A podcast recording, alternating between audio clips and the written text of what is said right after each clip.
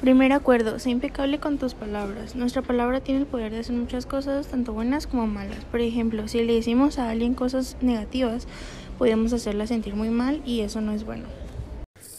Segundo acuerdo, no tome nada como algo personal. Ruiz quiere transmitir que no debemos tomar las opiniones y criterios de los demás sobre nosotros literalmente, pues por más bien intencionados que sean, siempre poseen un elemento subjetivo. Por ello debemos filtrarlos, contrastarlos con lo que pensamos de nosotros mismos. Muchas personas han mejorado su vida aplicando los cuatro acuerdos del chamón tolteca Miguel Ruiz. Dicen que un hábito se crea en cuatro semanas si perseveras y eres fiel a lo que has acordado. Acuerdo número 3. No hagas suposiciones.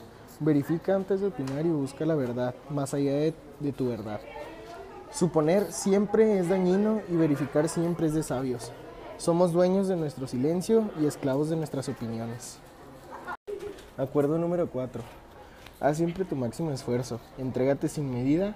Siembra lo mejor y lo mejor recogerás. Busca la excelencia sin dejar de ser humilde.